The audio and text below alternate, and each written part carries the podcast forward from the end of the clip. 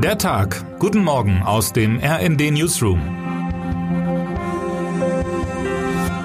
Es ist Mittwoch, der 30. August. Unter allen Jobs, die dieser Tage in Deutschland zu vergeben sind, dürften diese beiden zu den undankbarsten und nahezu aussichtslosen gehören. Fraktionschef und Chefin der Linken im Bundestag. Dafür braucht man am besten die Nerven einer Löwenbändigerin, das Harmoniebedürfnis eines Ampelministers und die Schmerzresistenz eines Profisandsacks. Anspruchsvoll? Absolut.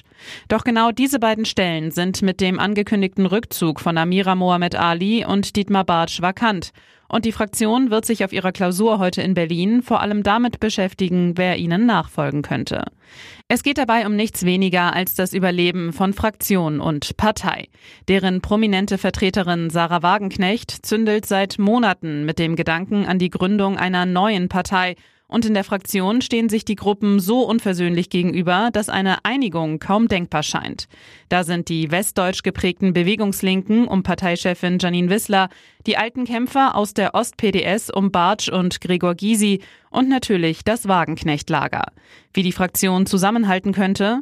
Jan Ebendörfer, seit Jahren unerschrockener Beobachter des linken Dramas, wagt einen Ausblick.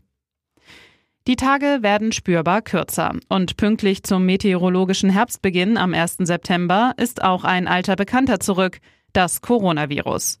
Nein, natürlich war es nie ganz weg, doch zumindest so weit aus unseren Köpfen verschwunden, dass die Pandemie wie eine surreale Episode aus einer längst vergangenen Epoche wirkte.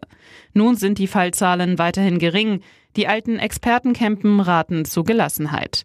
Doch im Verbund mit anderen Kandidaten vom Stamme Rhino und Parainfluenza kündigt sich gerade zart ein ganz munterer Virenherbst an. Die ständige Impfkommission STIKO, Sie erinnern sich, hat bereits ihre Empfehlungen aktualisiert. Leo Maxim Schauer gibt einen Überblick, was zu bedenken ist und verrät auch, wie die Hausärztinnen und Hausärzte auf die nahende Virensaison schauen. Herr, es ist Zeit. Der Sommer war sehr groß. Diese Zeile stimmt immer, sie stammt von Rilke. Aber stimmt sie auch real? Und können wir überhaupt noch anders als einen großen Sommer als Zeichen einer nahenden Katastrophe zu empfinden? Gefühlt war dieser Sommer bislang anfangs sehr warm, sehr trocken, dann recht kühl und vor allem nass. So nass, dass die Freude für Natur und Bäuerinnen und Bauern schon der Sorge wich, ob das denn wohl noch als Sommer durchgeht. Der Deutsche Wetterdienst wird all diese Empfindungen heute nun in seiner vorläufigen Bilanz zum Sommer 2023 objektivieren. Durchschnittstemperaturen, Niederschläge, Sonnenscheindauer, alles das werden die Meteorologinnen und Meteorologen beschreiben und mit ihren langjährigen Trends abgleichen. Schon jetzt zeigen Wetterdaten, die mein Kollege Johannes Christ ausgewertet hat, Vielerorts ist 2023 mehr Regen gefallen als in den vergangenen Jahren üblich. Vorbei ist der Sommer damit aber noch nicht. Für die kommenden Wochen sagen die Wetterforscherinnen und Forscher spätsommerliches Wetter und einen zu warmen Herbstanfang voraus. Die Ursache klingt eher weniger erfreulich. Es sind die in diesem Jahr deutlich zu warmen Meere. Aber ohne eine gewisse Ambivalenz sind die schönen Tage wohl künftig kaum mehr zu haben. Termine des Tages. Zum Abschluss ihrer zweitägigen Halbzeitklausur will die Bundesregierung heute auf Schloss Meseberg bei Berlin Steuererleichterungen für die Wirtschaft und einen stärkeren Bürokratieabbau beschließen.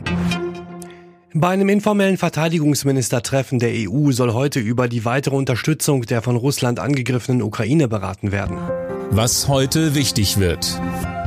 Heute beginnen die Filmfestspiele in Venedig. Das Festival geht dabei nicht in irgendein Jahr, sondern in sein 80. Dennoch sind die Aussichten getrübt, denn wegen des anhaltenden Streiks in Hollywood war auch kurz vor Beginn nicht klar, welche Stars nach Italien reisen würden. Adam Driver, Sofia Coppola und Mats Mikkelsen gehören nach Angaben einer Festivalsprecherin voraussichtlich dazu. Zur Eröffnung wird der Film Kommandante des italienischen Regisseurs Eduardo De Angelis gezeigt. Und damit wünschen wir Ihnen einen schönen Start in den Tag. Text Thorsten Fuchs, am Mikrofon Dirk Justes und Jana Klonikowski. Mit rnd.de, der Webseite des Redaktionsnetzwerks Deutschland, halten wir Sie durchgehend auf dem neuesten Stand. Alle Artikel aus diesem Newsletter finden Sie immer auf rnd.de slash der Tag.